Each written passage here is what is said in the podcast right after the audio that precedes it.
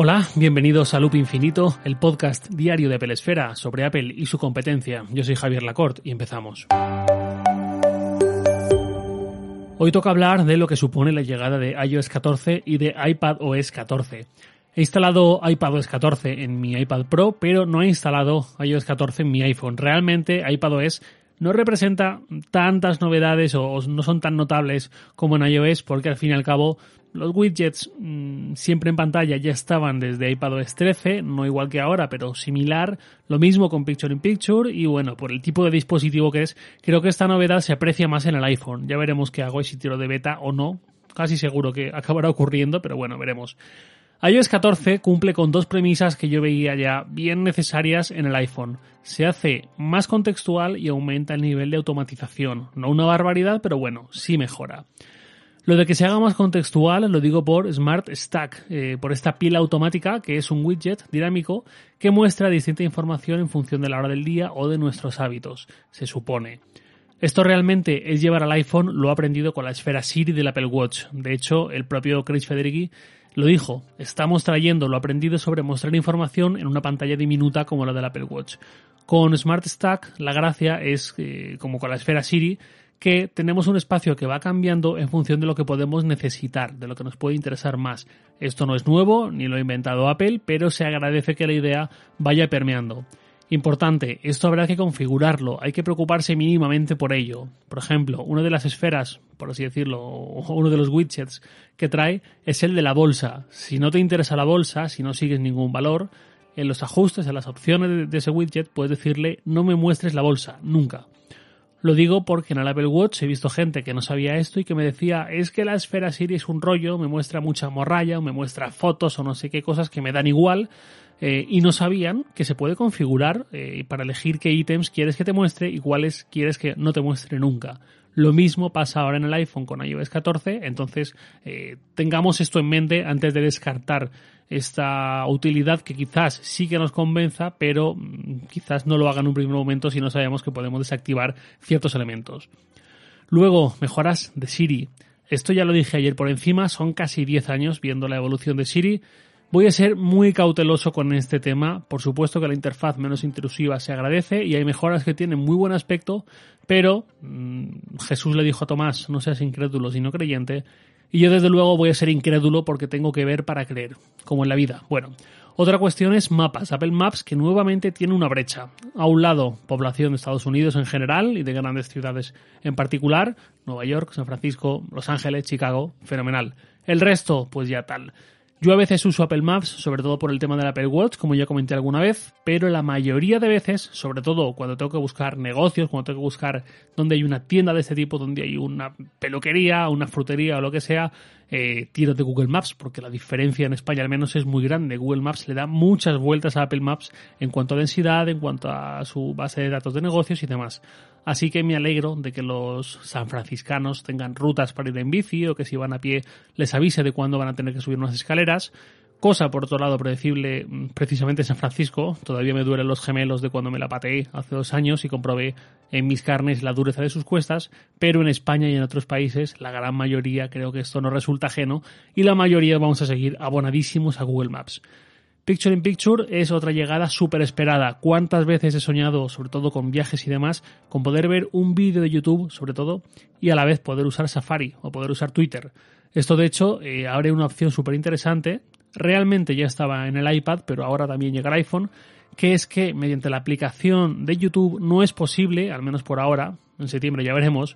Ahora mismo no es posible usar PIP, pero sí es posible, si accedemos a YouTube a través de su página web, eh, usar eh, PIP sin problema. Así que todos los que hayáis instalado o vayáis a instalar la beta de iOS 14 ya lo podéis hacer. Poder reproducir los vídeos en segundo plano era una característica limitada a YouTube Premium, era IS, y ahora con PIP podemos no solo escuchar el audio, sino seguir viendo el vídeo incluso sin tener que pagar. Maravilla. Una ausencia que me sorprendió es que no se hiciesen demos ni se hablase de realidad aumentada en la parte de los iPhone. En la parte del iPad sí que se hizo alguna pequeña demo y se habló de ello, pero no en los iPhone, cuando hace unos años la realidad aumentada eh, se enfocaba también mucho, mucho en los iPhone. Tal vez es porque eso lo harán en septiembre, presentando los iPhone 12 con el, el mismo escáner LIDAR que tiene el iPad Pro, como dicen los rumores. Bueno, veremos. Lo que sí hicieron fue hablar de Car Key. Me encanta que Apple busque formas de reemplazar productos anticuados y vetustos y obsoletos casi como las llaves del coche.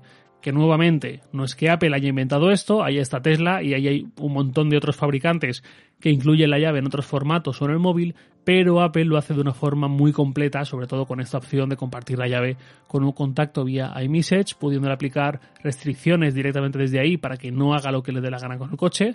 Esto viene fenomenal para quien tenga un hijo de 18 años que se acaba de sacar el carné y le quiere dejar el coche pero no para que lo pise el acelerador demasiado o para mm, prestar el coche al típico amigo con, complejo de Fittipaldi. Y está el hecho de que la llave sigue funcionando, o mejor dicho, el iPhone sigue funcionando como llave hasta 5 horas después de que el iPhone se quede sin batería. En cualquier caso, esto a corto plazo no va a estar. El primer coche compatible con CarKey será el BMW Serie 5 del año que viene, que costará pues seguramente 55 o 60 mil euros hacia arriba. Así que a medio plazo estará en coches para gente que no sé si seréis vosotros, pero desde luego no seré yo. No creo que mm, antes de unos cuantos años vea coches eh, que encajan en mi presupuesto y que tengan una opción como esta. Luego, soluciones como el traductor nativo integrado. Me gusta en la medida en que me gustan las soluciones que funcionan razonablemente bien y que me hacen estar un poquito más tranquilo en lo que respecta a mi privacidad, a qué pasa con mi información y cómo se registra y todo esto. No quiero ser demagógico con esto, no quiero demonizar al traductor de Google, pero en general cuanto más servicios integrados traiga el iPhone, el iPad, el Mac y menos haya que recurrir a terceros, pues mejor al menos por si acaso. Otra cosa interesante fue App Clips, estas pequeñas muestras eh, de aplicaciones dentro de Safari o de mensajes o escaneables vía QR o vía etiquetas NFC que parecen ideales para los negocios, para que los negocios promocionen sus propias aplicaciones con descuentos y demás de cara a fidelizar a los clientes y hacer que vuelvan más a menudo a su tienda. Pienso, por ejemplo, en comercios como Starbucks, como el Grupo Vips en España, como McDonald's, como Nike o Adidas. Este tipo de comercios los veo bastante idóneos para implementar estas soluciones y aprecio cierta voluntad de Apple para hacer más fáciles de descubrir y de empezar a usar estas aplicaciones y no solo teniendo que bucear en la App Store. No obstante, esto creo que en Estados Unidos será mucho más usado que lo que podamos ver en países como España, pero bueno, algo veremos. Algo que sí me gusta y muchísimo es la llegada de la biblioteca de aplicaciones. ¿Por qué? Porque hay aplicaciones que no quiero ver nunca eh, y solo quiero verlas cuando eh, vaya a usar expresamente esa aplicación muy de vez en cuando. Y el resto del tiempo no quiero ni siquiera tener que verla. En mi iPhone tengo mm, en mi pantalla de inicio tengo 24 aplicaciones, me dejo una fila vacía, la de abajo, y en la segunda pantalla hay 8 aplicaciones y 8 carpetas de aplicaciones, dejando dos filas vacías.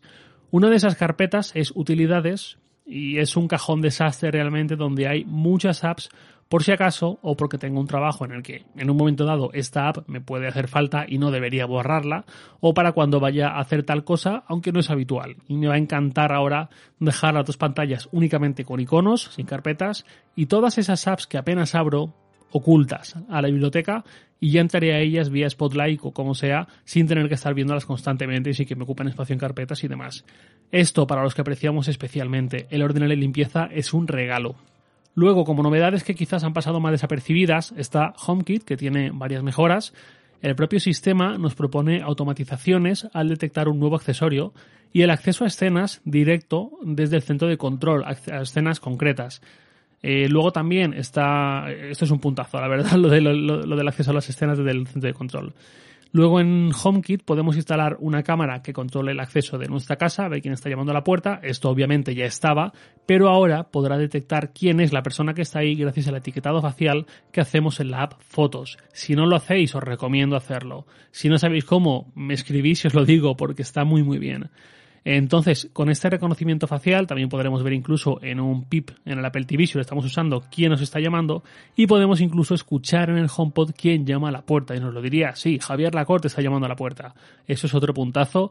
Los atajos ahora además se pueden organizar en carpetas. No creo que esto impulse su uso para quien no los usa, pero al menos dará más paz a quienes sí lo usamos y en general hay un montón de pequeñas novedades dentro de iOS 14 que podéis echar un ojo más en detalle en Apple Esfera. Mi compañero David Bernal Raspay ha recopilado 47 novedades. Creo que eran de este estilo, pequeñas novedades desapercibidas pero que son interesantes. En general, han llegado más novedades de las que yo esperaba. dijo Gurman que algunas de esas novedades estaban planeadas para iOS 13, pero que tuvieron que retrasarlas. Quizás por eso se ha hecho un poco este tapón o este embudo. No obstante, creo que es una actualización muy buena, muy satisfactoria, que sigue redondeando el ecosistema. En el iPad es una continuación de lo que comenzó hace un año y en el iPhone es aumentar la versatilidad, aumentar las opciones y alcanzar algo más el nivel del iPad. He terminado, mañana hablaremos de WatchOS 7, mientras tanto podéis escribirme contándome qué os ha parecido este evento, qué os ha parecido iOS 14 o macOS 11, qué echáis en falta, qué os ha gustado más o lo que queráis. Nada más por hoy, lo de siempre, os veo en Twitter, arroba jlacort, y también podéis enviarme un mail a lacort arroba sataka.com. Loop Infinito es un podcast diario de Pelesfera, publicado de lunes a viernes a las 7 de la mañana, hora española peninsular, presentado por un servidor, Javier Lacort, y editado por Santi Araujo. Un abrazo y hasta mañana.